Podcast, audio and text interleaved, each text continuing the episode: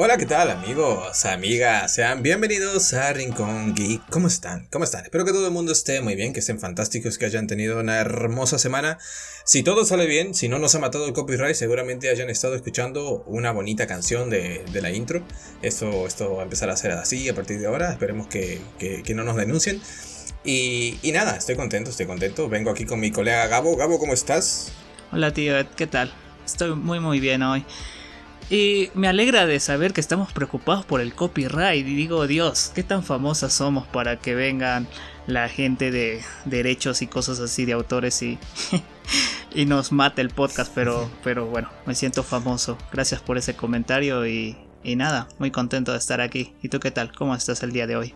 Estoy bien, estoy contento, estoy disfrutando de las últimas horas de nuestro fin de semana porque, a ver, para la gente que no lo sepa, por lo general esto es interioridad del programa, ¿no? Nosotros solemos grabar en sábado, en domingo, en vez de, aprovechar y salir porque somos unos otakus y no salimos de casa, no nos bañamos, tampoco vamos de fiesta ni nada por el estilo, entonces, ¿qué hacemos? ¿Qué, qué hacemos como personas normales que somos? Nos ponemos a grabar un podcast, ¿sabes?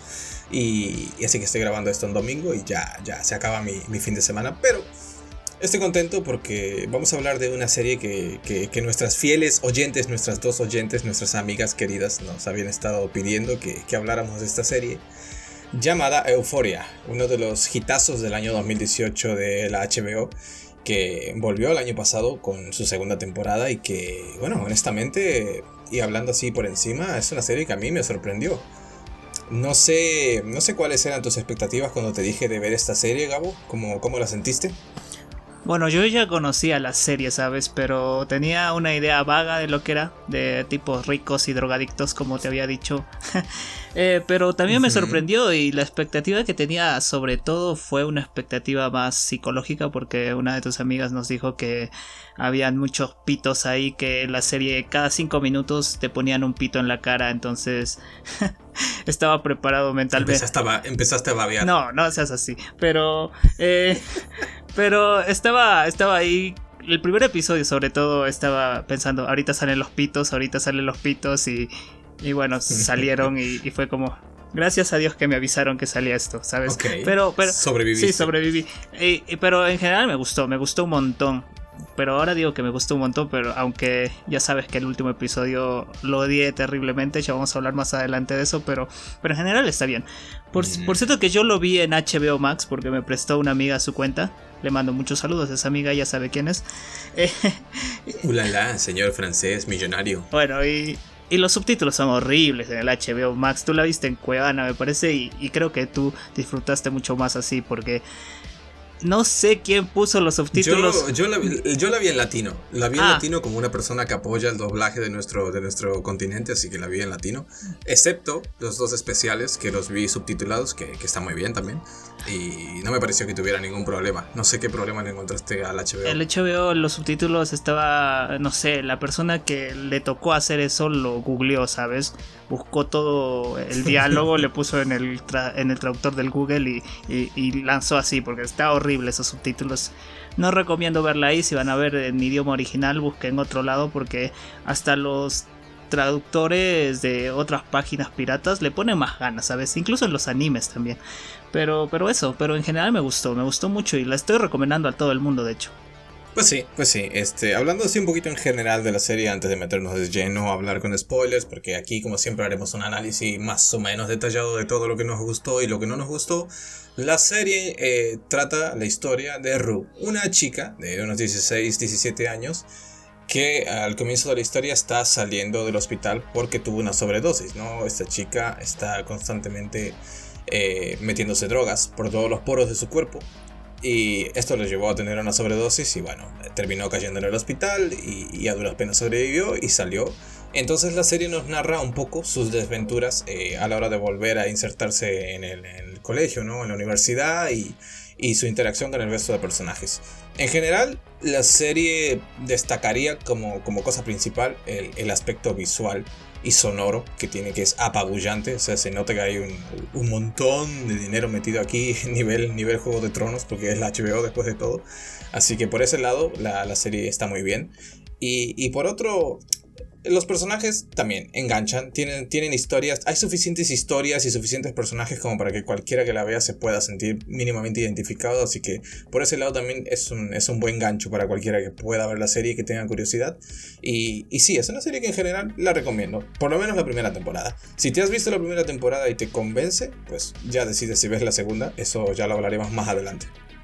Sí, sí, ahora mencionaste Juego de Tronos y déjame decirte que Euforia está un poquito más que Juego de Tronos, ¿sabes? En el aspecto visual y sonoro. Bueno, sonoro está en la pardería porque Juego de Tronos tiene su toque, pero. En Euforia no hay el aspecto narrativo en el guion, aquí Euforia se come a Juego de Tronos, sobre todo desde la quinta temporada hasta la octava temporada, ¿sabes? Porque yo vi una entrevista del escritor Sam Levinson, que también es director, músico, hace de todo el tipo. El tipo prácticamente hasta barre el piso del escenario y todo. Pero, pero la tiene re clara lo que quiere hacer con la serie, ¿sabes? Y eso es lo que me encanta. El tipo está bien enganchado con los personajes, quiere desarrollarlos bien. Y, si tú te pones a, ver entrevistas de los tipos que hicieron Game of Thrones, están como, eh, bueno, no sabemos, no sé qué va a hacer Jon Snow, será lo que sale si se enamora, se enamora. Bueno, bueno, bueno, pero, pero es una comparación muy injusta. Y yo no estaba hablando específicamente del, del, tema argumental. Estaba hablando más de una cuestión de presupuesto, de que se nota que Euphoria tiene un, un, buen presupuesto detrás, que hay un, cierto mimo en la producción y, tampoco me quiero meter con Juego de Tronos. Primero porque no la he visto. Y segundo porque estoy al tanto de que la serie se hizo eh, a sabiendas de que los libros no estaban completos y que no se iba a terminar eh, a tiempo. Entonces se hizo... Eh, y aparte creo que les afectó una huelga que hubo de guionistas, una serie de movidas. Entonces no sé, no me voy a meter con eso porque, como te digo, no la he visto, no sé qué. Sé que la gente le decepcionó al final de Juego de Tronos, que no fue un final eh, a la altura de lo que eran las primeras temporadas, pero, pero hasta ahí. Tampoco me quiero meter en polémica de decir, ah, es que fue una mierda por esto y por aquello. Bueno, es que yo estoy diciendo que fue una mierda porque los escritores no le tenían tanto cariño como se ve que le tiene cariño este Sam Levinson a Euforia, ¿sabes? Eso es lo único que estoy diciendo, no quiero entrar tampoco en polémicas. Nada más, solo, solo me acuerdo. Te van a en Twitter y lo sabes. Bueno, ya nadie se acuerda de Game of Thrones, así que Así que bueno, esto ya sabe. También es que el director de el, director de Euphoria, que es Sam Levinson, este, también lo que había dirigido antes de Euphoria eran básicamente otras versiones de Euphoria, ¿sabes? Hizo, hizo películas también y, series relacionadas a adolescentes, drogas y toda la mandanga, así que venía un poco de, venir haciendo lo mismo pero a menor escala. Así que entiendo que esta para él fue una oportunidad como de llevar su, su, su, idea y su expresión. Aunque creo que Euphoria es una adaptación de otra serie de. No sé si era. No recuerdo el país, pero era una serie de otro país que hicieron como una versión. Sí, israelí, sí, sí. Entonces hicieron como su propia versión aquí en Norteamérica y, así. Pero bueno, en general la serie está bien. Yo creo que mínimo la primera temporada, con sus altos y bajos, es bastante destacable y, y, sí, es bastante, bastante buena. Así que bueno, no sé, pasamos ya a hablar un poquito con spoilers de la serie, ¿qué te parece? Sí, sí, ya arranquemos y, y si es que alguien se ha animado y no se ha animado, pues yo digo que vayan a verla igual, de igual forma. Denle una oportunidad al menos a los dos primeros episodios, porque a mí me hizo clic la serie del segundo episodio, aunque visualmente el primer episodio te atrapa desde ya, ¿sabes? Desde que inicia y la narrativa y todo eso, está bien, está bien. Así que nada, vayan a verla. Sí, así es. Y, también decir que todo había mucha polémica en su momento, ¿no? Con la cantidad de escenas de sexo, con los desnudos y con, con todo en general, como tú mencionabas, los pitos, que yo esperaba una mayor cantidad de pitos, la verdad, me siento algo decepcionado. Pero, pero esto no es lo principal de la serie, tampoco es algo que se haga excesivo hincapié y no es gratuito. Es verdad que especialmente en los primeros capítulos donde todavía estamos como asentando los personajes, hay una mayor presencia de estos elementos provocativos, por decirlo así, en, pantalla. Pero esto se va diluyendo un poco, este, al igual que la, que la trama y el guion hacia los últimos episodios. Entonces, si por ese lado les puede resultar incómodo o creen que no es lo que buscan, tampoco es algo que, que sea como un punto negativo, ¿no? Así que nada, hablemos, hablemos un poquito de, de la serie ya en sí.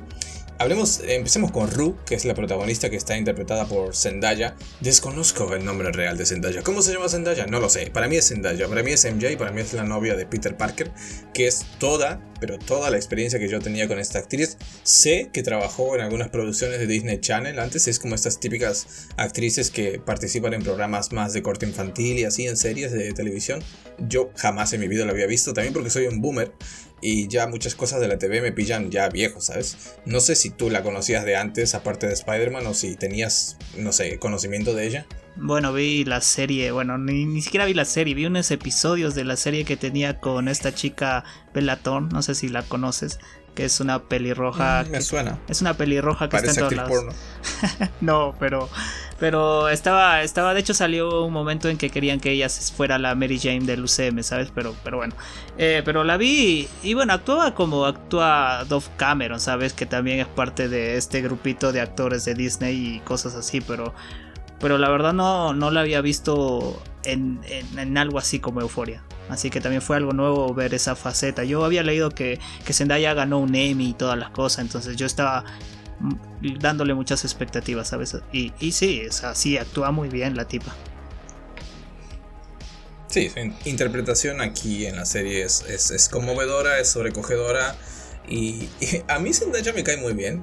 Eh, Doy por hecho que hay mucha gente que le tiene cierto hate porque creen, le pasa un poco como a como al chico este, como a Chalamet, o como se llama, el, protagonista de Dune, la última película, eh, que la gente se quejan porque está en todas partes, ¿no? De que son tan populares, un poco como me quejo yo de Tom Holland también, de que son tan populares de que están en todas partes y llega un poco a aburrir. Pero lo cierto es que a mí Zendaya me, me gusta mucho, es una actriz que me, me hace reír y, me hace emocionar y, cumple muy bien en todas las facetas, así que como protagonista aquí la serie eh, es fantástica para mi gusto y a pesar de que sea la protagonista, la serie también hace un muy buen trabajo construyendo este mundo que no gira excesivamente en torno a Rue, sino que construye todo el resto del elenco de personajes que no necesariamente están relacionados con ella, sino que cada uno tiene sus vidas, por decirlo así, sus propios traumas y sus cosas.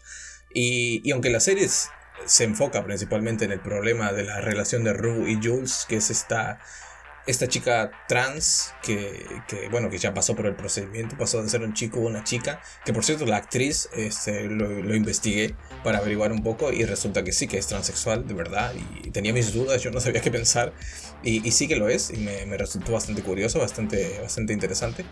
Y, y la serie gira prácticamente en torno a eso, a Rue y a Jules y al resto de personajes que, como digo, cada uno tiene sus, sus problemas, ¿no? Sí, es un poco curioso porque sabemos que Rue pertenece a la ciudad en la que está y como dices, no todo gira en torno de ella, pero llega Jules, que es la, como la chica nueva de, de la ciudad y, y ella es la que está más involucrada con todo el mundo, ¿no? Desde Kat o Katie, esta chica que es como la más tranquilita de su grupo, hasta con Nate, que es, bueno, el psicópata de la serie. Entonces, El psicópata. Sí, sí, no, no sé qué más llamarle porque el tipo me da miedo. Yo lo busqué y yo pensé que, que hacía facciones para que parezca así, ¿sabes? Pero, pero su cara es así, su cara es de loco, es como el Wood, ¿sabes? Que, que tiene cara de drogadicto Sí, y cara de golpeador de mujeres y toda la onda, así que... este, Está trastornado, pero es un personaje profundo. A mí me gusta Nate, ¿eh? A pesar de, a pesar de todo lo odioso que puede ser el personaje y de lo loco, lo loco que está, a mí me gusta. Es un personaje con, con mucha profundidad y ya hablaremos de él, pero, pero sí. Sí, sí, sí, pero bueno, tú también eres guapo, alto, eh, fuiste jugador en la universidad, eras re Oh, popular, sí, sí. Eh, tu papá es No dueño... le crean, gente, soy un tu umpalumpa. papá es dueño de una ciudad, o sea, te puedes identificar con Nate, pues es tu onda, ¿no? Entonces, entonces, pero, pero a mí me da miedo el personaje, Tú, pero... tú eres más como Ethan, ¿no? E- Eres más de la clase simp, sabes que está detrás de las mujeres y, y aunque lo batean, el tipo sigue, ¿no? Ahí como, como prendado a ellas. Sí, sí, yo creo en el verdadero amor, ¿qué te puedo decir? Pero, pero, pero bueno. Eh, ¡Marica! Eh, hablando de Jules, eh, la actriz está bastante involucrada mucho en el desarrollo del personaje, ¿sabes? Eh, de hecho, el especial que tiene, el segundo especial que se llama Jules, básicamente, lo escribió ella junto co- con Sam. Entonces, ella cuenta, leí una entrevista, o bueno, no leí, vi la entrevista de ella hablando acerca de que Jules fue parte también del proceso de ella misma de aceptar su intimidad, aceptar su sexualidad y todas esas cosas, y muchas cosas íntimas de ella están plasmadas en Jules. Entonces, ella creo que se llama Hunter Schaefer, eh, si no o me sea, equivoco. Realmente se ve, yo sentí el capítulo de Jules, este especial, como un documental, ¿sabes? En el que nos contaba su vida, prácticamente. Sí, sí, sí. A mí me gustó esa parte que dice que quiere ser hermosa como el océano y vemos la playa y, y ella recostada ahí dejando. realmente está filmado de una forma bastante hermosa, ¿sabes? Y, te ayuda a conocer más el personaje porque tenemos a Jules en toda la primera temporada y creo que sale un poquito más que Ru, pero es un misterio, ¿no? Jules es como este personaje que está en todas partes de una forma mental y no puede estar en un solo lugar, ¿sabes?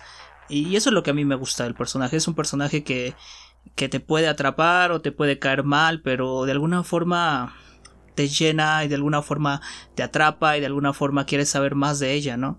Y eso es lo que me gusta. De hecho, yo odio la relación de Jules con Rue desde, desde ya, lo digo.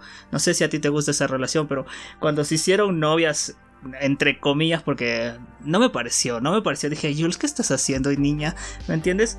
Fue horrible esa relación, yo la detesto y, y no quiero que estén juntas. A ver, yo no la llamaría horrible lo que pasa es que a mí me parece que es una relación bonita, sí, eh, eh, sobre el papel, sobre la base. De pensar, hoy que bien, somos amigas y nos amamos mucho y nos entendemos. Como Jules misma lo dice en sus propias palabras, Rue fue la única que la vio realmente por cómo es, ¿sabes? No por la, por la persona que Jules construyó ah, sobre encima de su propio ser en base a, las opiniones de los demás, en base a lo que los hombres esperan que ella sea, sino que Rue le vio directamente a los ojos, al alma, por muy cursi que suene, y, supo ver lo que, lo que Jules realmente era. Y, pero sí estoy contigo en que la relación que tienen ellas dos es sumamente tóxica. Porque son dos almas totalmente dañadas, totalmente dispares, totalmente... No pueden estar juntas. Porque Rue es una chica que está mentalmente dañada, es inestable y necesita a alguien que, de quien depender constantemente, necesita ese sentimiento de seguridad, necesita que alguien esté a su lado para apoyarla, especialmente por lo que está pasando, ¿no? Por el, por, el proceso de rehabilitación y de mantenerse sobria. Y Jules, en cambio, es un alma libre, ¿sabes? Es esa clase de persona que no se, no se puede, no quiere y no se puede ver atada por compromisos ni por, ni por relaciones complejas, sino que ella prefiere salir y estar con tres o cuatro personas y, eso está perfectamente bien, ¿no? Pero es, es, precisamente esa diferencia que hay entre las dos lo que hace que sea prácticamente imposible que estén juntas. Y, y es doloroso. A mí me genera dolor porque sé que son dos personajes muy interesantes, complejos y, que ambos están, necesitan afecto del uno del otro, pero que también estando juntos se hacen daño. Eh, es un poco también como lo que pasa entre Nate y, Maddie, solo que ahí directamente es pura toxicidad, ¿sabes? Por mucho que haya tensión sexual, por mucho que se gusten, sabes que, Nate es un loco y que Maddie es una chica que no, no logra ver en toda la escala lo, mal que está Nate, entonces eh, no puede, o mejor dicho, no quiere aceptar todo el daño que él le provoca y, así. Pero es como dices, sí, o sea, no, usaría la palabra horrible, a mí me parece que realmente la, tanto la forma en la que está contada en la historia, cómo se transmite la relación entre Jules y Rue, pero, pero entiendo que es algo que, que no, no sé, a menos que es como esta escena, ¿no? Que tiene Ru con, con, Ali, que están hablando con la, con la mujer esta que está en la, en, la, cafetería, que ella le dice, o sea, no podía escoger, no tenía suficiente energía para concentrarme en mi rehabilitación y en una relación con alguien más. Y Ru está en ese punto ahora, ¿sabes? No, no creo que pueda pasar por eso. Sí, sí, pero... Ah, pero siento de que, no sé, yo siento que... siento que... Espero, espero que no pase, pero yo siento que van a hablarlo entre comillas y van a ser novias de nuevo, ¿sabes? Pero yo quiero que... no está mal. No, no está, mal, no está mal. O sea, está bien para los personajes, pero, pero a, mí me molesta porque, como dices, Jules es una persona libre dentro de todos sus, conflictos y sus problemas y todo eso. Ella, ella siempre quiere estar en otro mundo y ella está en otro mundo, ella es artista y toda la onda, ¿me entiendes? Entonces, no me gusta de que ella también se culpe también porque porque se siente responsable de, de Ruth, ¿sabes? Yo siento que si es que vuelven, Jules se va a sentir como responsable de ella y eso no me gusta porque eh, mata al personaje. Yo sé que Jules va a ser la que sufra más. O sea, yo creo que Jules ha sufrido más que Rue en esta ruptura, ¿sabes? Porque igual eh, Rue en cierta forma la tenía clara, ¿no? Si sufrió fue porque Jules la dejó y Jules se fue a hacer otra cosa, pero, pero Jules estaba en otros problemas mucho, bueno, no voy a decir más graves porque lo que le pasa a Ru es grave también, pero, pero estaba en, conflictos más grandes, ¿sabes? Estaba en otro mundo, estaba en otro universo y, y también no me gusta la relación porque Jules no pudo confiar en Ru, ¿sabes? No pudo hablarle sobre Nate desde el primer momento, o sea, creo que si, si, le dijo algo fue a medias y cosas así. Jules nunca estuvo ahí para decir, Ru, eres mi pareja, ayúdame a afrontar esto, ¿no? Yo dije, bueno, ahora va a ser Ru y Jules contra el mundo, algo así. Pero, pero Jules siguió aparte de su vida y fue como la incógnita de Ru siempre. Entonces es por eso que también siento que Jules funciona mejor sola, ¿sabes? O como una amiga nada más. No sé, o sea, yo siento realmente que Jules eh, es muchísimo más madura que Rue.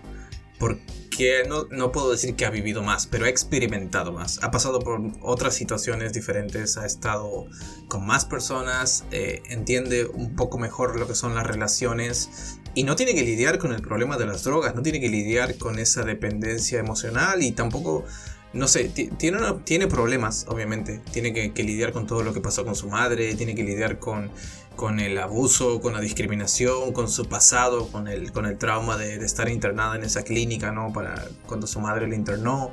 Tiene muchas cosas. Pero yo siento que, aunque lo odie, ¿no? Aunque lo odie, como dijo Nate, Jules está mucho mejor preparada para salir al mundo y para conseguir lo que quiere. Y Ru no. Ahora mismo en este punto de la historia no está preparada para, para, salir, ni para afrontar sus problemas, ni para conseguir nada.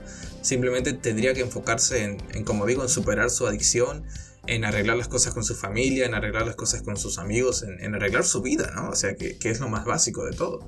Pero, pero no sé, o sea, todo esto veremos. Eh, vimos que la última escena del especial de Jules, ellas se reencuentran y no es un encuentro excesivamente como que nos dé esperanzas de que todo va a ir bien. O sea, hay, llanto, hay emoción de por medio, hay, hay, ganas, hay tensión, pero, pero se nota que las dos están muy lastimadas y, no sé cómo lo, van a, cómo lo van a arreglar.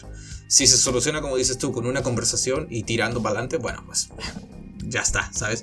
Pero, pero no sé, eh, yo creo que es, es complejo, es muy complejo y va a tomar tiempo que resulte creíble y verídico y realista que puedan resolver su relación y continuar hacia adelante. Mm, es que yo soy bastante escéptico y, y bueno, dentro de todo lo que... Porque no crees en el amor romántico como yo, porque no eres un poeta. bueno, pero es que, es que a mí me encanta a Jules. Y me encanta porque yo he conocido a Jules, ¿sabes? En mi vida. Y son personas que llegan a tu vida y sabes que te van a decir algo que te va a cambiar la vida, que te va... Te cogen y se van. Que te, sí, aparte de eso, pero... Eh, eh, pero son este, este, tipo de personas que, que dicen cosas inteligentes, ¿sabes? Que pueden estar despistadas, pueden estar confundidas, pueden estar lo que quieras, pero llega un momento en que están tan lúcidas que, que te dicen algo y te cambian la vida y se van de tu vida, pero, pero tú la recuerdas como esa persona libre, como esa persona fuerte, como esa persona decidida, como esa persona soñadora que dices, esta, esta persona va a cambiar el mundo, ¿no? Y eso es lo lo que representa para mí Jules. Entonces siento que este tipo de personas no debería tener una pareja porque es, es tipo estos genios que, que, se meten dentro de su campo eh, en, el, que están y, y, no tienen familia y no tienen hijos y no tienen relaciones ni nada, pero están ahí haciendo cosas geniales, ¿no? Es un poco así para mí Jules. Entonces yo siento que, que bueno, bueno, igual tiene 17 años, ¿no? Y, y no sé si van a volver al colegio. Yo entendí que ya se terminó el colegio. No estaba en su último, último año de colegio. Ahora van a ir a la universidad, supongo. Pero, pero igual, como digo, tiene 17 años y. Sí, yo, siempre, me, siempre me confundo con el tema preparatoria, universidad. Aquí es diferente. Aquí no tenemos preparatoria como tal en Argentina. Aquí solo tenemos escuela secundaria y luego universidad. Así que nunca me aclaro muy bien con los años. No sé cómo, cómo es. Eh, pero bueno, es, es, por eso. Sí, sí, aquí en Perú también es pura secundaria, pero la preparatoria le llaman a los tres últimos años de secundaria, ¿sabes? Allá solo dura la secundaria tres años o dos años y después es preparatoria. Mm, ya. Eh, bueno, algo así. Entonces, eso. Eso, yo no quiero que vuelvan, quiero, quiero que estén juntas, pero de, de, de, como los primeros episodios, porque los primeros episodios eran muy buenas amigas, ¿no? O sea, se complementaban la una con la otra, había mucha química. Pero siento que como pareja no funcionan, no pueden funcionar. Por lo mismo que dices que, que Ru primero tiene que eh, salir adelante, empezar a hacer cosas para ella misma y dejar ese lado que hasta ahorita ya estamos viendo que hasta quiere matarse la tipa, ¿no? Entonces yo siento que necesita arreglar eso por sí misma. Y Jules necesita arreglar sus problemas por sí misma antes de que se encuentren otra vez en un plano romántico, ¿sabes? Así que que sean amigas está bien, pero que sean pareja, no, no, estoy ahí. Es complejo también lo que dices porque decirle a un adicto, a un drogadicto que esté en rehabilitación, oye, tú hijo de puta, arregla las cosas por ti mismo, jódete, ¿sabes? no me parece que sea bien. O sea, yo creo que una persona que está pasando por ese proceso tiene derecho también a buscar el apoyo. Sé que vas a decir que puede buscar el apoyo, pero no tiene que ser necesariamente romántico. Pero por la forma en la que tú hablabas de Jules, cómo explicaba su personaje, cómo, cómo prácticamente la veneras, puedes entender por qué Rue venera también a Jules, ¿sabes? Porque como tú dices, Jules es ese tipo de persona que llega a la vida de alguien y le aporta un punto de vista totalmente diferente. Es como cerebro cósmico, ¿sabes? Que te hace ver la vida como, wow, sin necesidad de drogas. Y, para Rue, imagino que es, es, es algo aparte de Ru, que nos lo explican en un episodio, nunca ha tenido esa clase de experiencia, nunca se ha enamorado, eh, ha tenido experiencias sexuales, pero totalmente patéticas como las que tuviste tú cuando tenías 18 años. Entonces, no sé, yo siento que para Ru es, es, muy complicado separar esos dos aspectos, el ser amigos, el ser pareja, el enamorarse y no enamorarse. Pero bueno, no sé, no hay que extenderse más, llevamos 20 minutos hablando de la relación de ellas dos. Yo creo que claramente esto indica que, que nos gustó, o sea, que, que a pesar de todo lo, lo, lo, bueno y lo malo, es una relación que funciona, que es muy bonita de ver, dolorosa de ver y que, y que bueno, esperamos que, que veremos a dónde lleva, ¿no? Sí, sí. Hablemos un poco del resto de, hablemos un poco del resto de personajes. Eh, en nuestra fantástica pauta, en nuestro maravilloso guion que hicimos en 5 minutos, eh, pusimos de hablar de Nate y Maddie. ¿Qué, qué, opiniones tenemos de estos dos imbéciles? Porque para mí son un par de imbéciles los dos. Te juro, o sea, todas las escenas en las que salen cogiéndose a alguien o, bailando con alguien o dándose celos el uno al otro son lo peor de la serie, ¿sabes? En plan, hijos de puta, ya, ya tienen 30 años, ya por favor, superen eso, compórtense como seres humanos normales. Sí, sí, o sea... Pero más Maddie. Maddie es la que cae pésimo. Es como esta Rachel McAdams en Chicas Pesadas, este tipo de chica que es superficial y todo, pero, pero a pesar de que sí, es un, arquetipo, sí, sí. Sí, sí. Pero a pesar de que te dan este contexto de que ella al final decide tener el mundo a sus pies sin hacer nada, es tan estúpido, pero está bien representado porque ella también es una estúpida, ¿sabes? y agarró al idiota que quiere todo perfecto, ¿no? Entonces dijo, yo voy a ser la novia perfecta para este tipo y me da igual si me pegas, si me matas, y hacer lo que quiera porque mi estilo de vida es ser la tipa que tiene plata, ¿no? No quiero ser como mi mamá, que, se pone a, a pintarle las uñas a las personas. Entonces, eso es, eso es algo que detesto al personaje. Creo que es el personaje más vacío que existe en la serie. Hasta, hasta Nate tiene sus conflictos. Hasta Nate, a pesar de que sabes que te puede agarrar a, a, madrazos si es que miras a Maddie o algo así, tiene, tiene cierta profundidad, ¿sabes? El hecho, su pasado fue...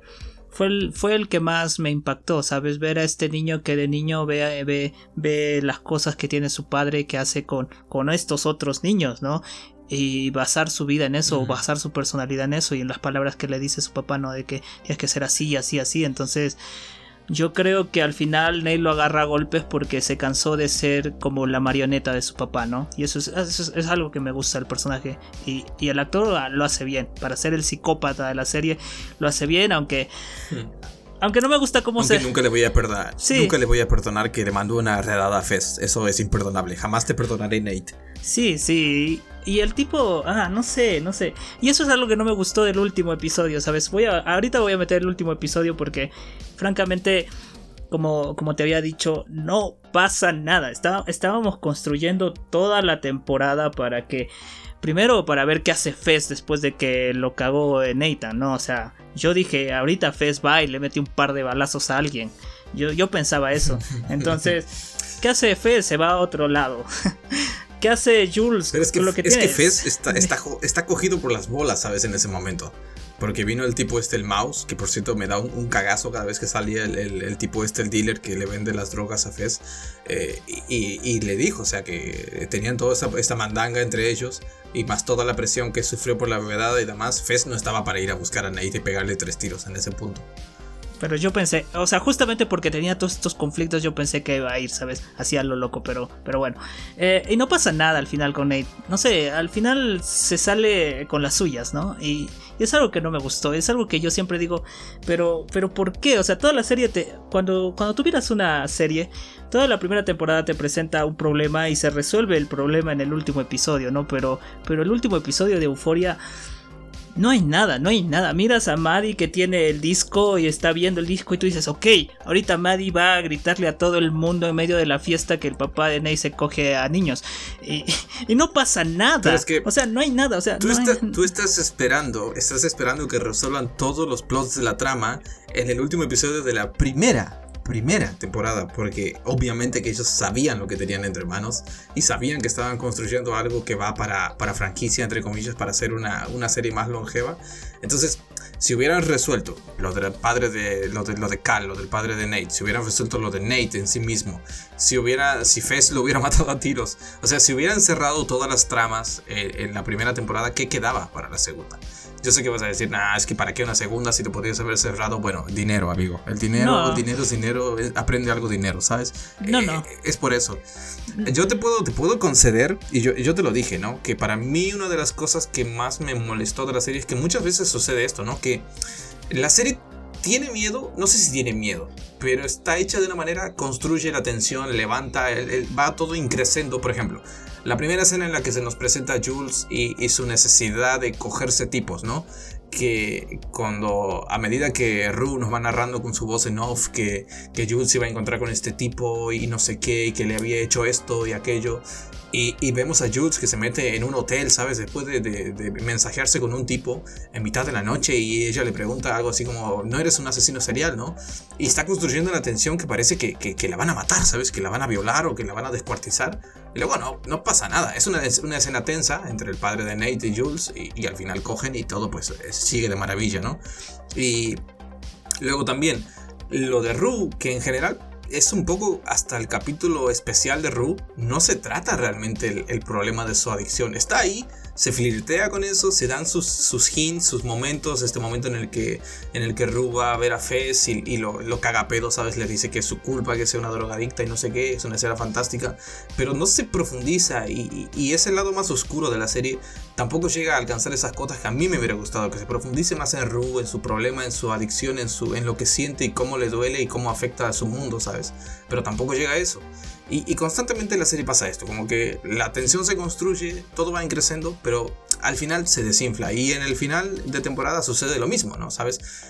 Pero yo sigo destacando cosas del final de temporada que para mí, o sea, el comienzo del episodio con la narración en off de la madre, con la carta que, que dice, que habla acerca de Rue y las cosas que sintió desde que nació, a mí me parece precioso, me parece que, que es muy, muy lindo. Eh, todo lo que sucede con Cassie, con el aborto del, bebé que, que, iba a tener con, con McKay, también me parece, me parece una escena muy dolorosa, o sea, ver todo el, proceso del, aborto y demás, me parece que es una escena que, que duele verla y está bien, eso es, eh, y aparte que es importante para el personaje de Cassie, y no sé, no puedo decir que el episodio final de temporada sea malo, o sea, no, me atrevería a decir eso, pero sí que, que no sé, la tensión se construyó para hacer algo un poco más grande. Pero, pero no, no sé, no, puedo decir que sea malo realmente. Sí, pero es que.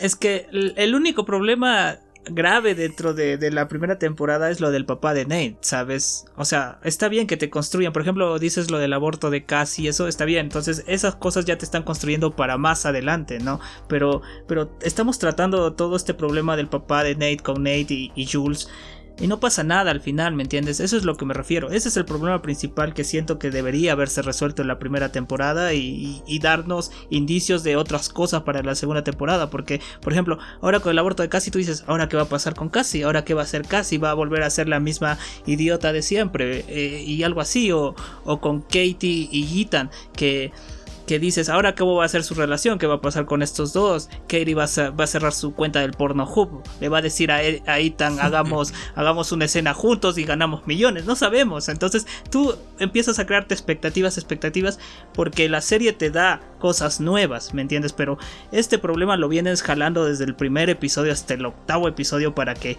al final nadie haga nada. ¿Entiendes? No haya nada, no haya una. Ni siquiera Ru, ¿me entiendes? O sea, Ru cuando lo confronta a, Nate, Nate se, le dice, bueno, pero ¿qué vas a hacer tú, niña? Eres una drogadicta, nadie te va a creer, o sea, ni siquiera Jules te quiere, o sea, Jules te va a dejar tirada debajo de un puente, ¿me entiendes? O sea, Nate se, Nate se salva de todo con su forma de hablar, no sé si el tipo es orador, si es un poeta, bueno, tú te identificas con él, sabes cómo es las personas así, pero, pero no me convence a mí, no me convence cómo se resuelven esas cosas, no me convence cómo se ha resuelto... O, cómo no se ha resuelto nada en el último episodio, ¿sabes? El último episodio para mí es mucho de, eh, de, un impacto fotográfico, de un impacto visual, pero cero de un impacto narrativo. Entonces ese es mi problema, ¿sabes? Bueno, pero de todas maneras, esto pasa como, G, como con Shinheki no Kyojin, ¿sabes? El final no va a desmerecer todo lo que construyeron a lo largo de los episodios. Entonces, para mí, yo no puedo decir que la serie es mala, o que la serie me decepcionó, o que la serie es infumable, solamente porque el capítulo final no me haya parecido que esté a la altura del resto de la temporada. Entonces, personalmente, yo voy a seguir viendo al menos la segunda temporada, porque como digo, tengo interés en el resto de personajes, tengo interés en las tramas que hay y, precisamente porque como no se resolvió todo el asunto de Cal y, su, afición por, por, cogerse niños, eh, quiero ver cómo lo resuelven, quiero ver qué sale de todo eso. Y quiero ver además a Fez, porque a Fez lo vimos al final de la temporada enfrentándose con, con el tipo este, con Moose, y, a ver cómo sale de ahí, ¿no? Porque ¿sabes? el tipo ese parece que, que, lo va a matar y, y, queda también inconcluso. Y no sé, hay diferentes ramas, diferentes cositas que, están ahí que yo quiero, realmente quiero ver para la siguiente temporada. Entonces, no sé, a pesar de lo decepcionante que haya sido, especialmente el número musical. el número musical de Ru, como dices, visualmente está muy bien. La representación de, con los recuerdos de su pasado, con el uso de la, de la campera del padre, ¿no? la chaqueta del padre y, visualmente cómo representan a toda esta, esta montaña de personas ¿no? a lo largo de la canción y, esa escena eh, es muy bonita, visualmente es espectacular, la canción está muy bien, pero eh, se la podrían haber ahorrado, ¿sabes? también es porque no soy fan de los musicales, entonces no, no, no me encajo demasiado esa escena, menos en el último episodio. Pero no sé, no sé. Yo creo que nos adelantamos mucho hablando del final de la serie, pero de, la primera temporada. Pero como digo, tengo, tengo esperanzas, porque quiero creer que la segunda va, a ser mejor. Ahora que tiene todas las bases plantadas y, eso, quiero ver cómo se desarrolla.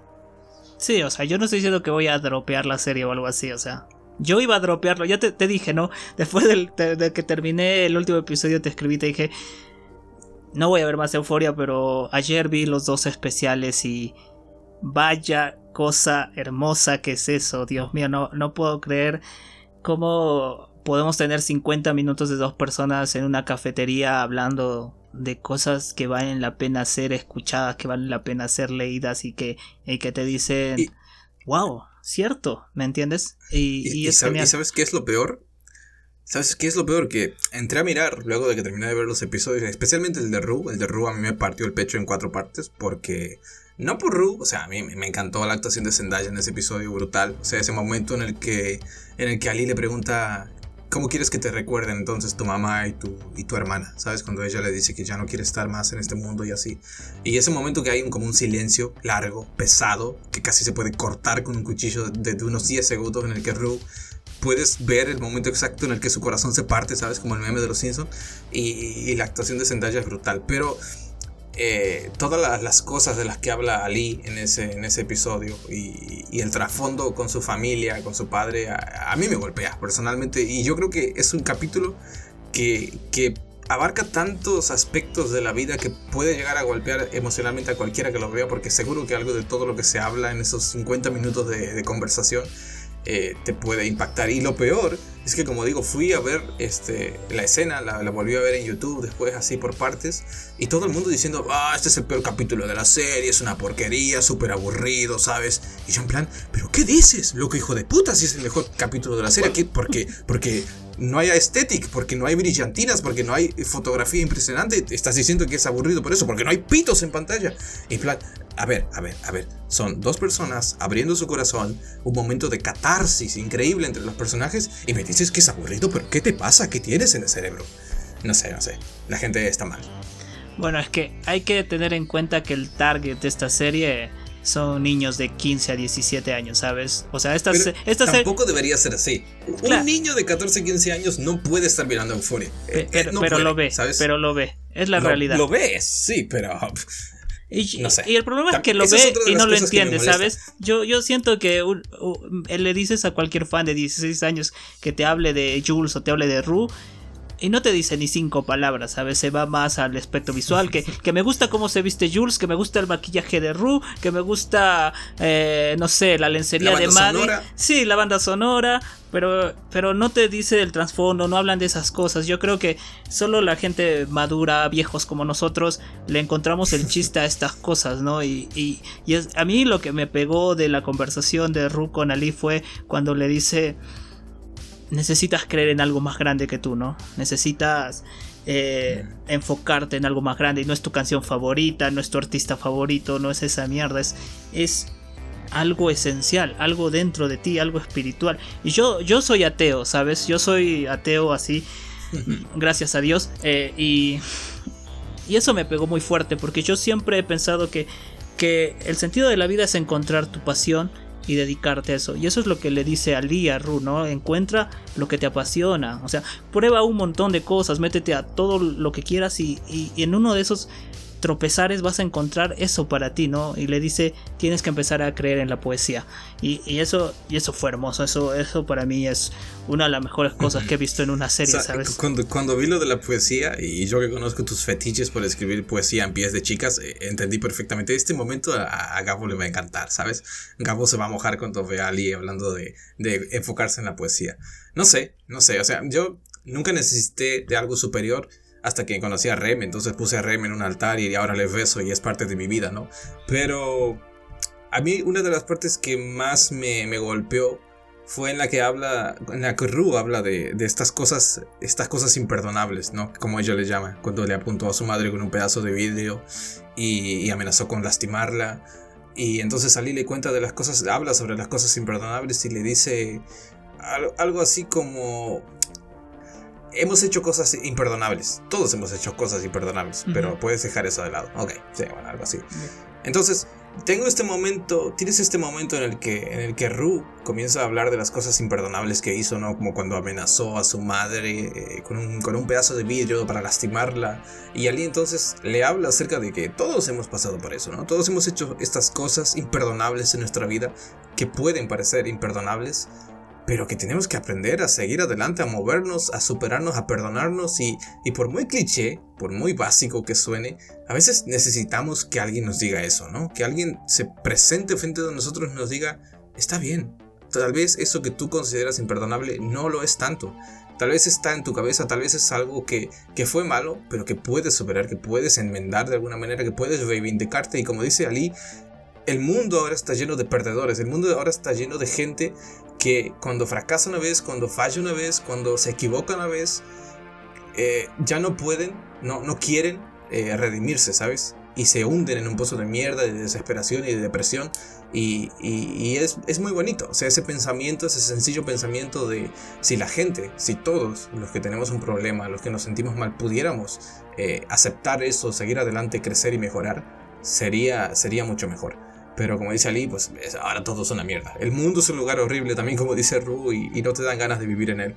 Sí, y sobre todo me gustó esa parte de que dice de que las cosas que tú crees que son imperdonables no lo son realmente. Y el hecho de que tú te mates y te castigues diciendo no tengo perdón, no tengo perdón, lo único que va a hacer es hundirte más porque vas a pensar, bueno, hice lo imperdonable, entonces todo lo que haga después no va a tener sentido, entonces ¿para qué ser bueno? ¿Para qué cambiar? ¿no? Y ese mensaje de perdónate a ti misma. Tú lo que hagas, seguramente hay alguien que hace cien mil veces peor cosas y, puede perdonarse, ¿por qué tú no? ¿no? Y, eso, eso es hermoso, me encantó, me encantó. Ese episodio, realmente yo a pesar de que no vieras la primera temporada de Euforia, la ves, la entiendes y te mata. Yo creo que es un episodio que le puedes recomendar a cualquier persona diciendo, ok, no veas Euforia, pero mírate esto, por favor. Presta atención a esto y listo. Y, es así de, así de bueno. Pero, pero bueno, no sé, no sé si tienes algo más que decir o, y pasamos al episodio de Jules que también está lindo o, o no sé. No, no, no, este, precisamente eso, ¿no? Porque ambos episodios yo creo que pueden ser tomados como, como documentales prácticamente. Uno acerca de la vida de un adicto y de los errores y del, y del perdón, de la superación. Y el otro acerca de un poco de eso, que es lo de Jules, pero también de, de la aceptación de uno mismo, de no, de no construirse en base a las opiniones de los demás, de ser libres, ¿no? De ser hermosos a nuestra manera. Entonces, sí, no sé, hablemos de, hablemos de Jules, ¿no? que en este episodio vemos como Jules, después de lo que pasó con, con Rue, de que la dejó tirada en la estación y se fue eh, sintiéndose horriblemente mal por eso, eh, está tomando terapia, ¿no? Está con esta, con esta terapeuta que, que, bueno, que un poco, no sé si todas las terapeutas son así, yo no, mis experiencias son, son algo vagas respecto a los psicólogos y terapeutas, pero me, me, sorprende la forma en la que con sencillas preguntas no le va sacando la, la verdad de a poco a Jules. Y, y no sé, este episodio para mí no fue tan, no fue tan impactante emocionalmente yo creo que la, escena que más me, dolió, y me dolió realmente, y me extraña que no hayan, no sé si lo habrán hecho, nominado a, la actriz de Jules por, por el momento de la pesadilla, ¿no? Que, que es un momento de genialidad este, estilística también, como comenzamos el capítulo de Rue con esta escena que parece casi de ensueño, ¿no? Con, con ellas dos viviendo juntas en un departamento en Nueva York, todas felices, y vemos cómo se convierte esto en una pesadilla cuando te muestran el panorama completo y ves a, Jules eh, encontrándose a, Rue muerta en el baño, ¿no? Y la actuación de la actriz en ese momento es, sumamente eh, aterradora, ¿no? Porque escucha sus gritos y su desesperación, que es un poco una reminiscencia cuando, cuando Rue le golpeaba la puerta a Fez, ¿no? Que también es una escena eh, desgarradora.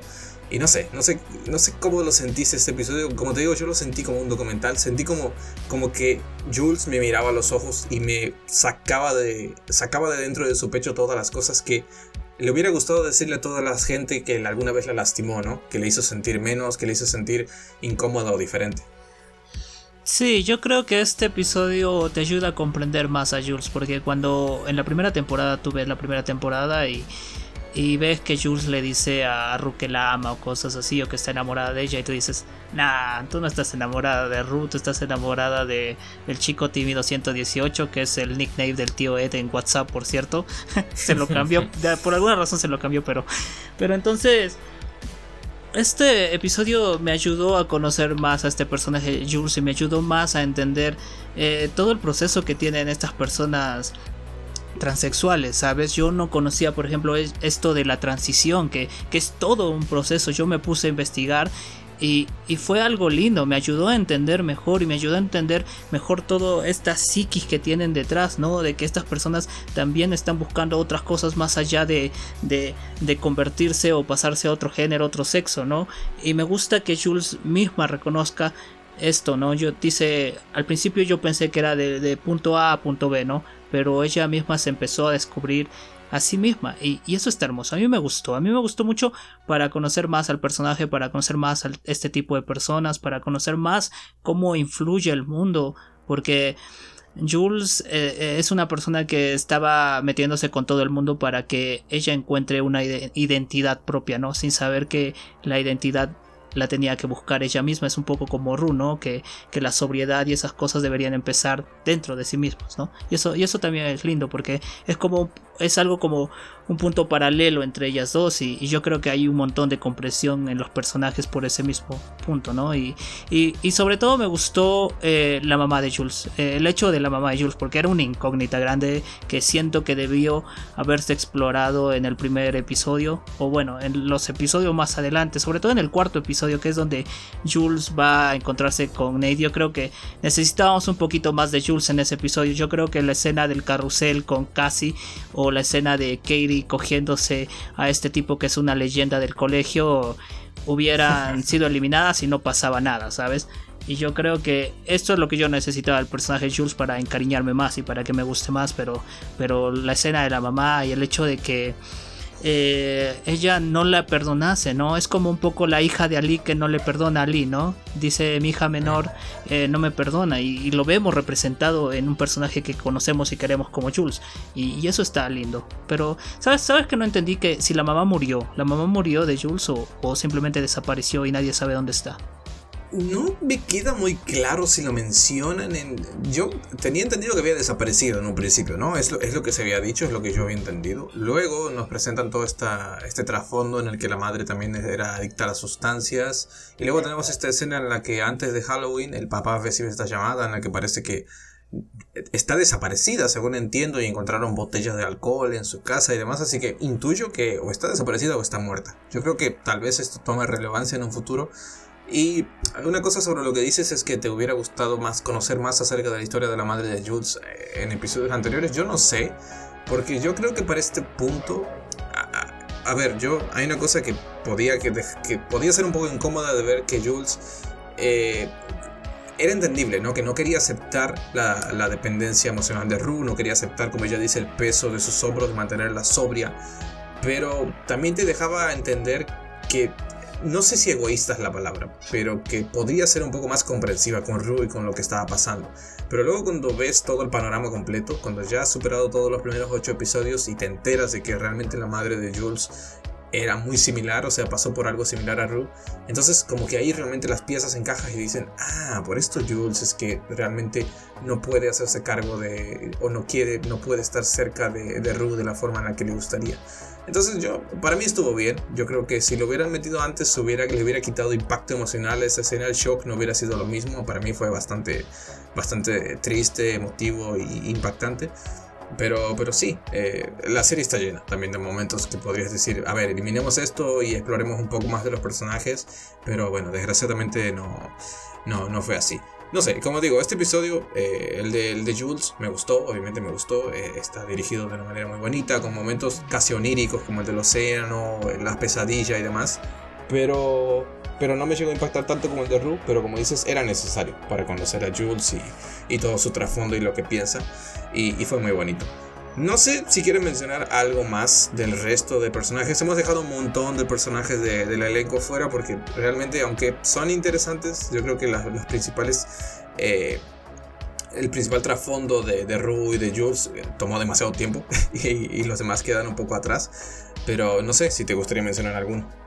Eh, bueno, solo yo creo que las parejas, ¿no? McKay y Cassie, que es la pareja con más triste y más deprimente que existe en la serie. O sea, tienes a Jules Jarru que, que es una que es una adicta con esta persona que tiene sus problemas, pero McKay casi está en el fondo del barril, ¿sabes? O sea, el tipo no la tiene clara nada y no, no, tiene, no tiene suerte. ¿Sabes? ¿Sabes lo que voy a decir sobre él? Me hubiera gustado que vea casi besándose con ese tipo, Daniel creo que se llama, eh, eh, en la fiesta de Halloween. Porque merecía que el personaje tenga este cierre, merecía que el personaje por una vez tenga este golpe, ¿no? Yo creo que la escena del embarazo está bien y todo, pero el tipo se hace loco y, y queda como, bueno, también es un hijo de puta, ¿no? Pero, pero me hubiera gustado que McKay se enterara que lo que hizo Cassie. Yo creo que Cassie debió también experimentar eso, ¿no? Porque casi se hace a la loca cuando le mencionan su pasado, ¿no? Este pasado de chica fácil, entre comillas, aunque no creo que haya sido chica fácil, pero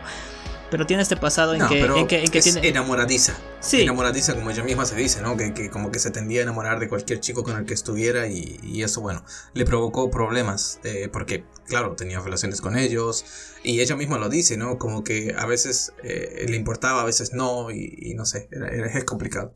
Sí, pero me hubiera gustado que casi también supiera lo que es lo que es traicionar a alguien. O sea, sí, ella se sentía mal, ¿no? Decía, tengo novio, no puedo hacer esto, pero me hubiera gustado de que McKay la viera haciendo eso y ella también hubiera sido bueno para que tuviera un poco de catarsis de esa forma, ¿sabes? Porque casi, a pesar de que sea enamoradiza, es bastante tonta en ese sentido. Yo decía, ¿por qué? ¿Por qué? ¿Por qué estás haciendo esto? Casi tienes a McKay, o sea, a McKay lo violaron a tu lado y tú estás en una fiesta simplemente porque el tipo no te dejó andar en brasier, entonces, ¿por qué? ¿Me entiendes? Eso es lo que me saca de la, la La verdad es que el personaje de McKay es súper triste porque si te pones a pensar, todos en el elenco tienen padres disfuncionales, ¿no? Porque al final eh, la madre de Rue, bueno, es la madre de Rue, entiendo que, que, está un poco mal la pobre ya con toda la presión a la que está sometida por lo que está pasando su hija, ok, pero la madre de Jules eh, era una adicta, se fue, la abandonó, la metieron en psiquiátrico, lo que sea. El padre de Nate es un violador de, menores. El padre de Mackenzie lo, lo, vivía sometiendo a una presión espectacular. La madre de Katie también es una, es una borracha alcohólica. O sea, como que todos los padres de esta serie, no hay ni un solo padre que esté bien, ¿sabes? No hay un padre modelo. Y, lo de Mackenzie me parece súper triste porque te muestran todo este trasfondo del personaje que vivió sometido a la presión del papá y que le pedían ser el mejor y que un poco como Subaru, ¿no? Cuando, cuando era chico, cuando era más joven, creía que podía ser el mejor y cuando llegó a la universidad y se dio cuenta de que, de que no lo era, de que no estaba a la altura de los demás o que simplemente era uno más del resto, y, luego le pasa esto que dices, lo de la violación, que para mí es una de las escenas realmente más fuertes eh, de, toda la serie, porque es inesperadísimo. O sea, estás en una fiesta, sabes que aquí sí te puedo decir que la tensión se construyó y se, y se ejecutó perfectamente, ¿sabes? Porque eh, estás en la fiesta y hay un ambiente como más festivo, más, más de, a pesar de que están pasando cosas eh, en la fiesta y tal, pero no te esperas, o sea, no te esperas que ocho tipos enmascarados entren, agarren a McKay y se lo violen, ¿sabes? O sea, es totalmente eh, una locura y, y esto no se explora nada. Más allá de una corta escena en la que McKay lo vemos que está como asimilando lo que sucedió frente a espejo y ya, eh, es un poco hacerle el feo al personaje. Y luego de, de, la escena que tiene con Cassie hablando de lo del embarazo y demás, el tipo desaparece. O sea, ya no, no sabemos nada más de él, ni en el final de temporada, ni un plano siquiera, algo que nos diga McKay está vivo. Tal vez McKay se, se suicidó, ¿sabes? Pero bueno. Sí, sí, sí. Es un poco triste McKay. Yo espero que vuelva. No sé si vuelve. Y quizás se mató también porque el tipo la tiene mal. Tiene suficientes razones para matarse. Sí, sí, sí, sí, Que la, novia se embarazó y tiene sospechas de que le fue infiel, además lo violaron. O sea, eh, los demás se quejan de traumas, pero lo de McKay es bastante jodido también. Sí, también. Y, y, es el único personaje que está ya en la universidad, ¿no? Es el mayor de todos, ¿no? Así que yo creo que también por eso sufre estas cosas más fuertes, entre comillas, por decirlo así. Eh, la aceptación de la universidad. Sabes, yo miro estas series y digo, no me hubiera gustado ir a la universidad en Estados Unidos porque para que me acepten y me hagan todo esto, qué miedo, ¿no? O sea, Si para aceptarte te tienen que coger, no gracias, eh, déjame, estoy bien afuera, ¿sabes? Sí, sí, sí. Prefiero trabajar en un McDonald's y conquistar al mundo desde ahí como este rey demonio, pero, pero, pero qué feo esto. Eh, y no sé, no sé, no sé si quieres pasar a, hablar de Katie y Ethan, que bueno, es la otra parejita que tiene su pequeña historia por ahí. ¿Qué te parecieron ellos? Bueno, sí, eh, por encima, pasemos por encima porque lo de Katie a mí me dejó un poco confundido y un poco, no sé, decepcionado eh, como todos, tiene su capítulo introductorio, nos presentan que desde chica tuvo esta relación con, con un chico y, eso la marcó, ¿no? Cuando el chico, me pareció gracioso que se fue de vacaciones a donde, a Hawái supongamos o algo así, y cuando volvió había engordado como 10 kilos, ¿sabes? A base de beber piña colada. Y, me recordó un poco a mí, entonces eh, me sentí tocado por esa situación. Y cuando volvió su, su noviecito de cuando tenía 7 años, la dejó, ¿no? Por su aspecto, ¿no? Porque había engordado. Y esto la marcó un poco para los siguientes años de su vida y pero no me gusta la forma en la que se resuelve, entre comillas, su trauma cuando se filtra su video porno y, ella descubre que, que a través de, la sexualidad puede ganar dinero y, demás. Y cómo de esa manera se acepta un poco a sí misma. No sé, yo lo sentí. No, sé si llamarlo irreal, porque sé que cada persona es distinta y, a lo mejor para el personaje funciona. Pero lo sentí algo tonto. No sé, no, no, me, no me gustó eso. Tampoco me gustó demasiado la forma en la que trata al pobre Ethan, que Ethan es este chico que está por ahí, que la simpea y, desde el principio se interesa en ella a pesar de que, de que, de que es como es. Y, no sé, lo trata un poco como la mierda al pobre tipo, ¿no? Y, él está siempre fiel, no sé, es un poco como vos, me da, me da algo de vergüenza ajena, pero no sé, no sé, no, no, no sé qué pensar de esta pareja. Yo lo único que voy a decir es que me hubiera gustado que Ethan hubiera sido interpretado por Michael Cera, ¿sabes? Porque es Michael Cera. O sea, todos sus personajes son así. cara de Michael Cera, sí. Sí, sí.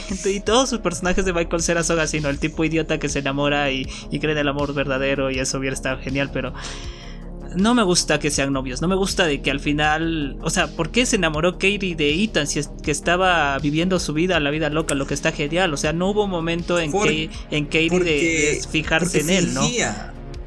O sea, yo, yo lo que siento es que ella todo el tiempo, esta faceta que tuvo, que vimos como sus amigas se lo recriminan, ¿no? O sea, Maddie, dentro de, lo, de, lo, de la hija de puta que es, en un momento le dice, ¿sabes qué? Yo prefería tu versión anterior. Esta que no era una perra cínica que se caga en, lo que piensan los demás.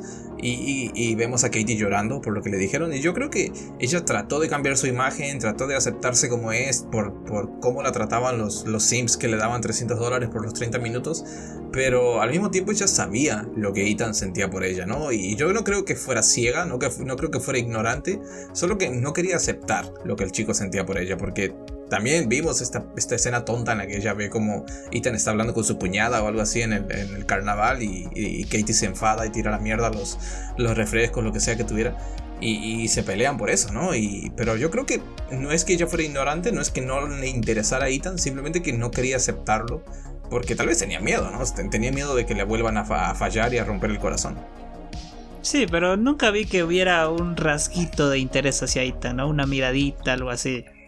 Pero bueno, pero bueno. A mí, para mí, para mí. En, el carnaval se ve, en el carnaval se ve un poco, sí. Bueno, se ve un poco de química, pero tanto para enamorarse. Bueno, no sé si está enamorada, quizás solo le guste y, se besaron y ya está. Pero es, escucha, es que este momento de Ethan es genial, ¿no? Este momento de Ethan es muy anime. ¿Sabes? Cuando él le dice algo así como, sé que vamos a salir lastimados, sé que somos adolescentes y no vamos a estar juntos para siempre, pero si vamos a salir lastimados, procuraré de que sea yo, le dice, ¿sabes? Si queda como un chat ahí, como, eh, yo, yo, yo, yo, te conquisto, nena, tú tranquila.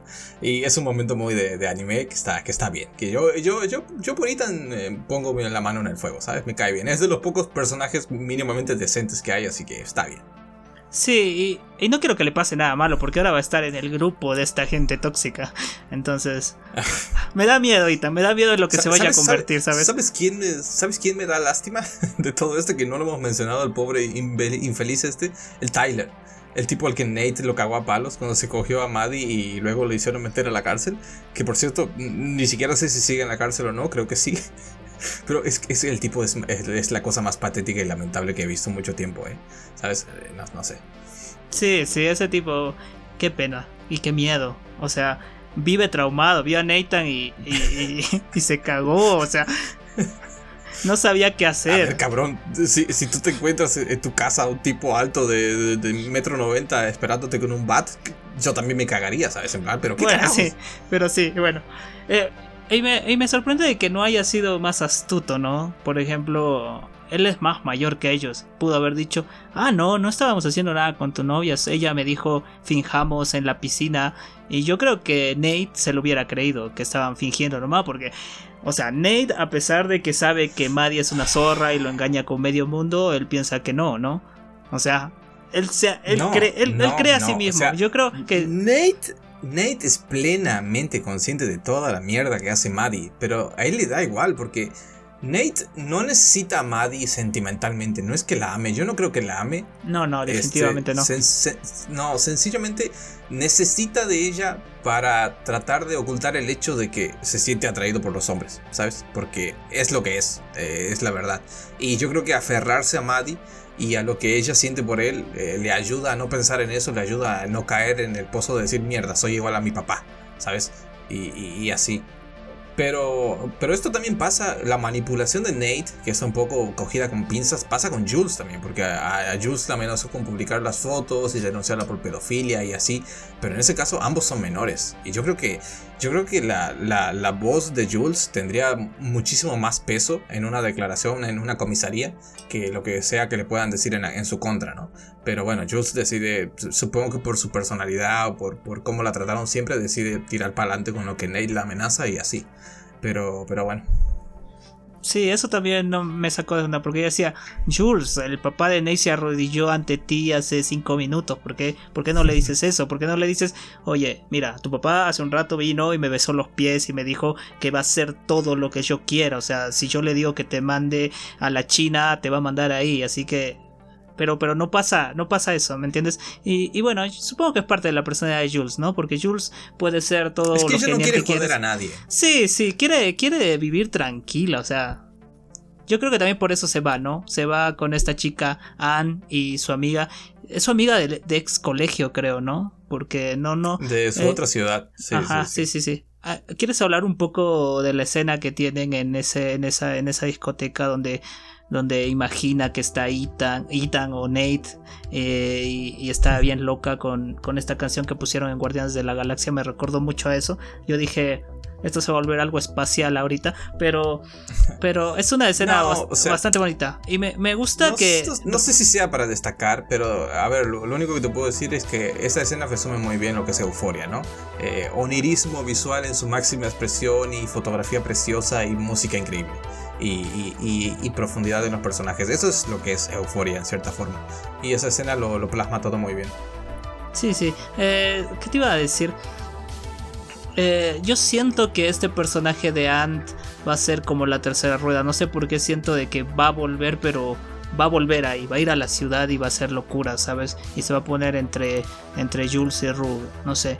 Yo siento que este personaje también es un personaje que se puede explorar bastante.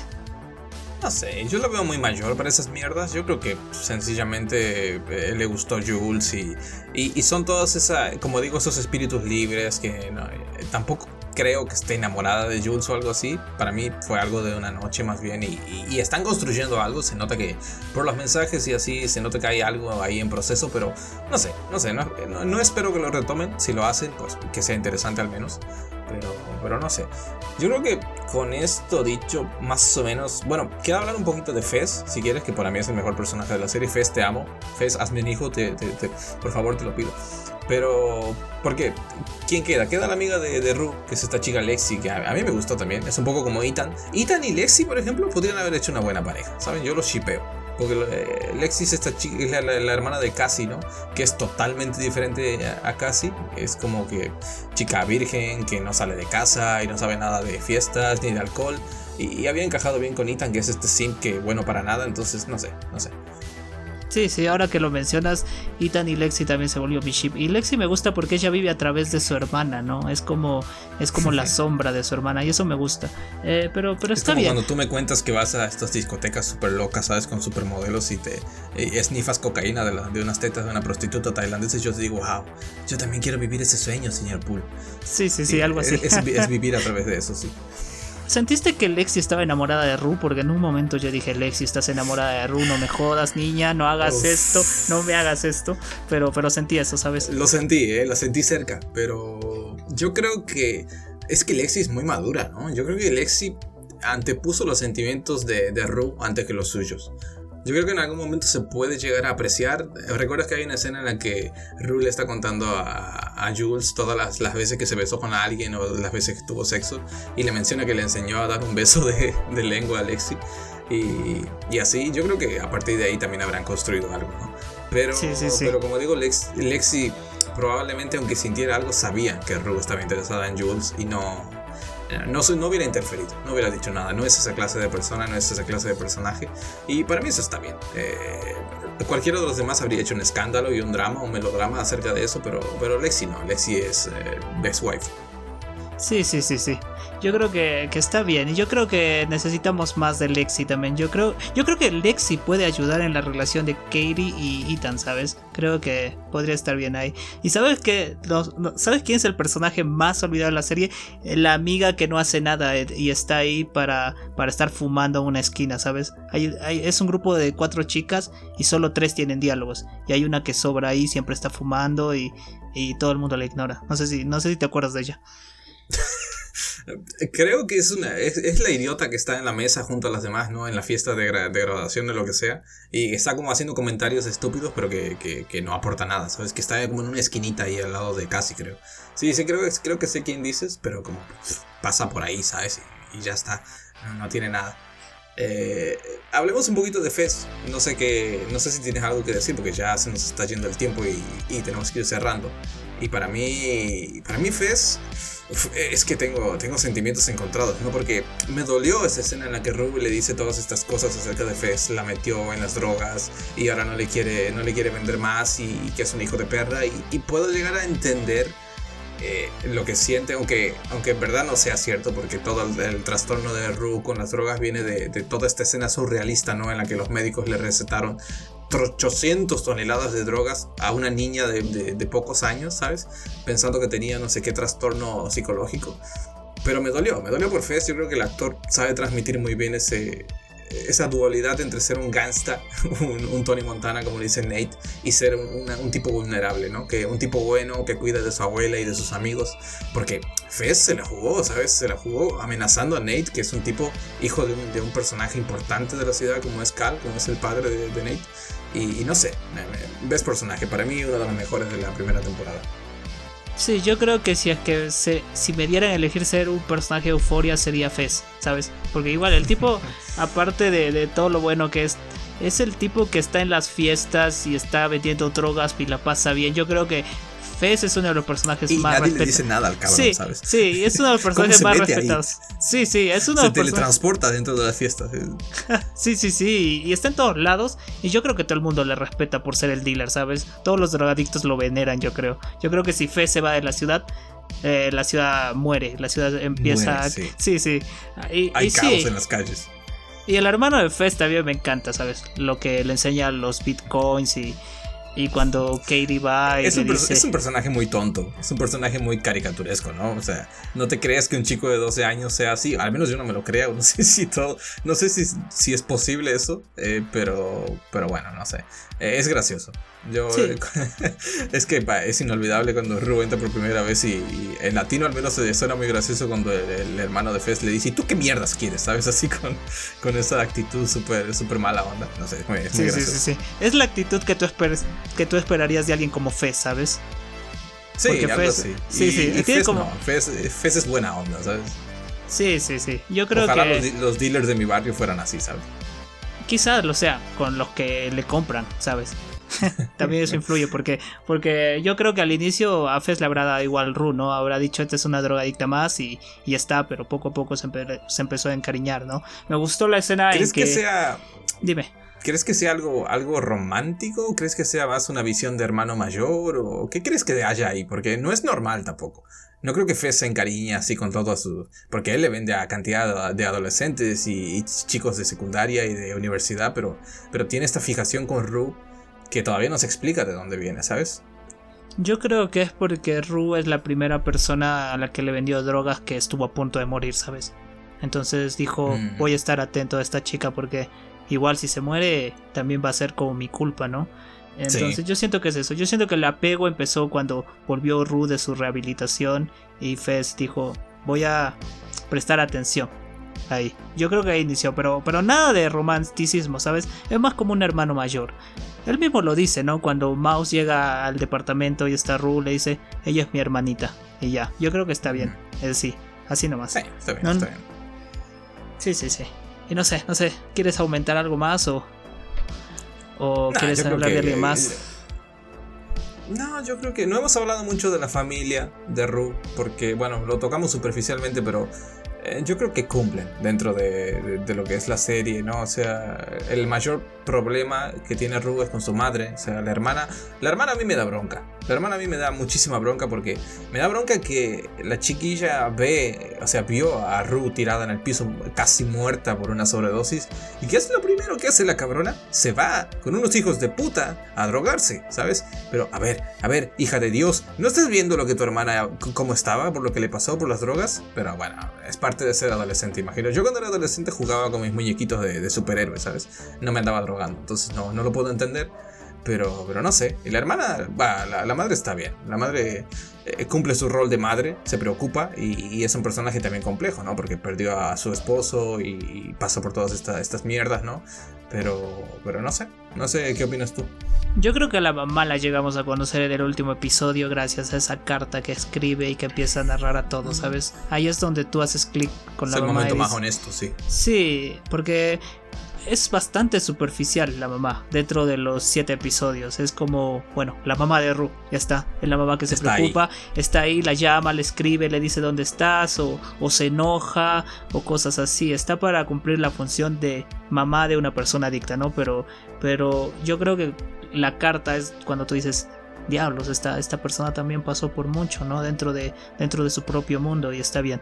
Me, me, me da risa el novio que tiene me dio risa cuando, cuando Ru le dijo, mi mamá da para más, ¿no? Algo así. Esa escena me gustó mucho, pero, pero está bien, está bien. yo estaba, estaba a punto de decir, espero que la mamá y el papá de Jules no tengan nada porque sería mm. bastante raro y sería bastante forzado. Porque se les ve hablando, tomando vino y todo eso. Pero, pero espero que no pase nada. ¿Crees espero que sería raro? Porque yo en un momento pensé, no sé si luego lo, no, lo mencionan más, pero hay, un momento en el que Ruth dice algo así cuando está hablando en off, como que Jules se quedó sola con su padre, ella no dice nada, pero yo creo que pasó algo ahí, como dando a insinuar que el padre de Jules abusó de ella, tal vez le hizo algo. Y luego el padre de Jules parece este tipo que es como súper metódico, súper como, como psicópata asesino serial, ¿no? Porque le dice en la mesa no, se usan teléfonos, tienes que estar a esta hora y no sé qué. Pero al mismo tiempo el tipo parece muy bonachón, ¿no? Parece como súper comprensivo y como que estuvo ahí siempre para Jules y para apoyarla en, en, todo lo que, en todo lo que pasó y su transición. Entonces, no sé, yo no lo sentiría tan raro que estuviera con la madre de Rue. No sé, tendría que verlo para creerlo, pero creo que, creo que podría funcionar. Son buenas personas al final del día. Sí, sí, son padres que se preocupan. Eh, yo nunca vi al papá de Jules así como el tipo que mencionas medio asesino en serio que o que sale a golpear gente en la noche. Para mí sí. Eh, a, mí no, pero tiene cara de psicólogo. Yo pensé que era psiquiatra, ¿sabes? Y por eso estaba. tiene cara de Freud. Sí, sobre todo porque cuando. porque estaba consciente de que Ru era adicta y todo eso. Y, dice. Ah, Ru ya lleva dos semanas sin consumir drogas. Qué bueno, bien por ella, ¿no? Y también no sabemos que lo que pasa con la mamá de Jules, ¿no? O sea, somos ignorantes de ese tema. Entonces.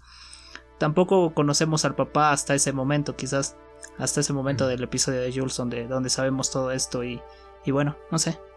No sé qué más decir sobre él. Que me cae bien. No. No, sí, la verdad que es bonachón. Eh, como te digo, y me gusta porque es muy, es muy supportive, es, es supportivo con, con, su hija y, y, con la propia Ru, ¿no? Porque la acepta y la deja entrar a su casa a pesar de que sabe que, como dices, que es una adicta y, y todo eso. Entonces, me cae bien. Es de, es de los pocos padres funcionales que hay dentro de la serie porque, como te digo, todos los demás están, están todos pirados. Todos tienen un problema, todos están mal de la cabeza. Entonces, no sé, yo creo que con esto y un bizcocho podemos ir cerrando. Solo quedaría hacer unas conclusiones finales y hablar un poquito de nuestras expectativas para la segunda temporada, que la veremos, la veremos. Yo creo que son ocho episodios, creo, la segunda temporada. Sí, también ocho episodios. Ya, ya, eso se ve, se ve rápido. No sé, como digo, a mí la serie me gustó.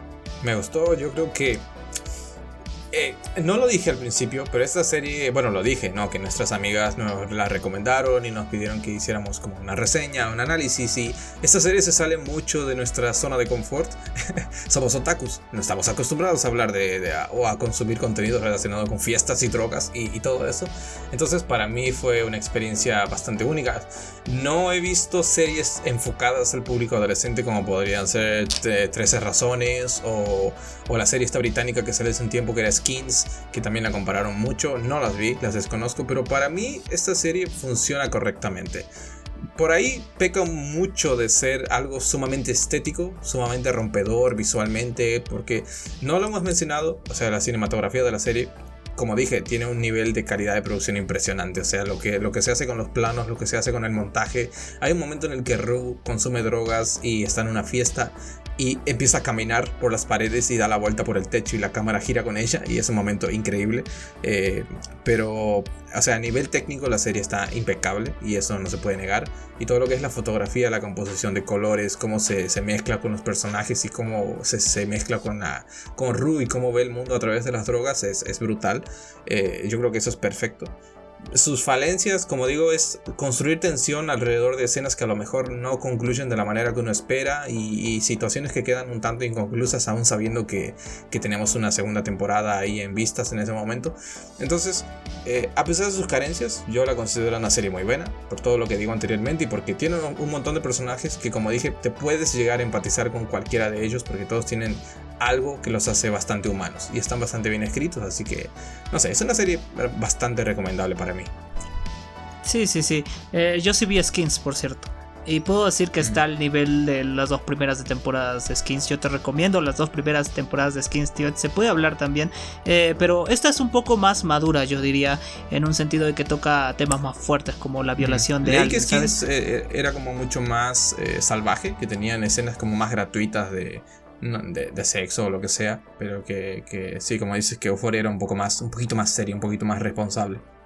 Sí, sí, sí. Eh, pero Skins, a partir de la tercera temporada hasta la octava, creo que tiene. Se vuelve una novela mexicana que es horrible y baja toda la calidad. Sí, sí, sí, sí. Y, Ocho temporadas, pero ¿qué dices, cabrón? Y todo es telenovelesco a partir de ese momento, pero las dos primeras temporadas de Skins la recomiendo a cualquier persona. Eh, y sí está, no, diría al mismo nivel, pero están bien trabajadas. O sea, Euforia tiene más presupuesto, Euforia tiene más visión, Euforia tiene más esencia, ¿sabes? Skin es como más sucia o más macarra, como, como tú dices. Esta es más más estético y, la música a mí me sorprendió. Me sorprendió que, que nos pusieran esta música rhythm and blues y Motown, ¿sabes? Porque yo decía, a esta serie necesita esta música y cuando tenemos ese montaje de, de donde está viajando en un auto Ru con su mamá y su hermana y ponen esta canción de Fly Me to the Moon de, de Bobby Womack, yo dije, ah, ok, la serie me está dando lo que quiero porque pega con el tono de la serie, ¿sabes? Y, y a mí me enamoran con música, anota Hayley Steinfeld, pero, pero a mí yo quiero destacar la música, a pesar de que también ponen canciones que no van conmigo como Billie Eilish y J Balvin, este tipo que, que, salió no sé de dónde, pero pega bien con el tono de la serie y, saben dónde poner las canciones, ¿sabes? No te pone música tras música tras música tras música como la primera peli de Escuadrón Suicida que, que es un playback de radio, pero pero está bien. Yo eh, destaco bastante yo, la Yo sí la, sentí un poquito musical y, un poco demasiado videoclip ¿eh? en algunos momentos, pero, pero no puedo decir que no me guste porque está demasiado bien encajado. Así que no, me voy a quejar en ese aspecto. Así que sí. ¿Qué expectativas tienes para la segunda temporada? ¿Cuáles son tus teorías locas? Teorías locas. Que Fez va a sobrevivir de alguna manera a lo que pase con Mouse, que va a venir y le va a partir la cara a Nate. Es, como mínimo espero eso. Ya, si en el primer y segundo episodio pasa eso, yo ya le doy un 10 a la segunda temporada. Luego, obviamente, lo, mínimo, que se explore más de la relación de Rue con Jules, sea romántica, sea de amistad, y veremos si introducen nuevos personajes también. Porque no sé si se puede seguir manteniendo el interés con solo el elenco que tenemos construido hasta ahora. Yo entiendo que son personajes que ya vimos y que, que ya queremos, entre comillas, más o menos a todos. Pero, pero no sé, seguramente haya, haya nuevas incorporaciones. Y, no sé, ver un poco más de cada uno, enterarme más de, de a dónde van sus historias y, de qué se puede hacer. Saber qué pasa con la mamá de Jules, ¿no? También quiero que me confirmen eso, a ver si, si, si qué pasa con esa movida.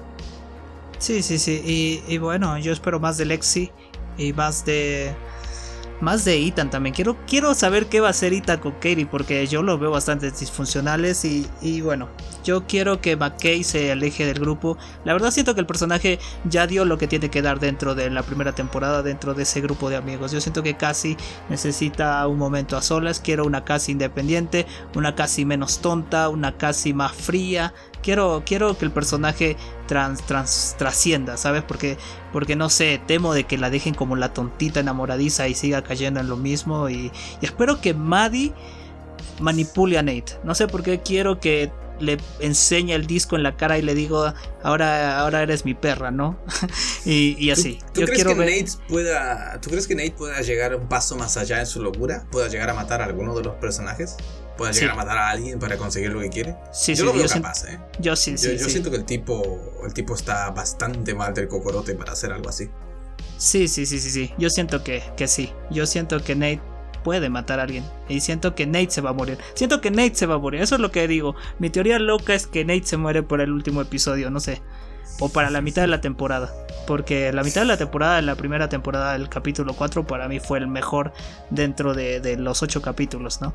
Pero, pero siento de que nos van a dar algo fuerte y, y espero que sea Nate pegándole un tiro a alguien o matándolo a golpes y que se salve de eso. Y que, sea alguien, no sea Fez. no, no creo. maten a Fez. Si matan a Fez, termino, ¿eh? Ya, ya se acaba ahí. No pienso ver nada más de esta mierda. No, es que quién les va a vender droga, o sea, la droga es lo que, lo que mueve a estos niños. Fez va a vivir. Fez tiene el armor plot twist, ¿sabes? Ojalá, ojalá. Eh, y eso, eh, una cosa que no dije espero que la juventud no sea así, ¿sabes? Yo soy un boomer, ya a mis 30 años, pero espero que los adolescentes de hoy en día no sean tan hijos de puta como son los de Euforia. sé que estos son personas de 30 años eh, fingiendo ser niños de 17, pero, pero por favor, adolescentes, si están escuchando esto, no sean como la gente de Euforia. Tengan un poco más de cerebro, por favor, se los pido. Sí, no traten de imitar esto. No hagan esto en casa. Eso es de esta serie que, debe aparecer abajo. No hagas esto en casa, ¿sabes? Pero, pero es que también. el problema es que la serie. Dime, dime. No, no, te iba a decir que eh, si nos escucha, habrá mucha gente que nos escucha de los grupos de anime y habrá muchos adolescentes y jovencitos que nos estén escuchando y se vean interesados por ver Euforia si no la vieron y dirán, ah, una serie de tetas, drogas y pitos, veamos esta serie, a ver, parece muy interesante. Y de repente, ¡pum! Todos metidos en la metanfetamina, ¿sabes? Sí, sí. Ah, hablando de, pitos, espero menos pitos en la segunda temporada, por favor, ya. No necesito pitos yo cada aprendí mucho acerca de pitos. Yo, yo, aprendí mucho acerca de cómo enviar buenas fotos de pitos, así que necesito más pitos en la segunda temporada. No fue suficiente. no, no, yo necesito que, ya se aleje de eso, ¿sabes? Pero supongo que va a haber porque van a explorar este lado de Nate, ¿no? Pero, pero bueno, a ver qué pasa. Veremos, veremos qué pasa. Sí, sí, sí. Y, nada, no sé, no sé qué más quieres decir, aparte de que es una gran serie y que vayan a verla todo el mundo.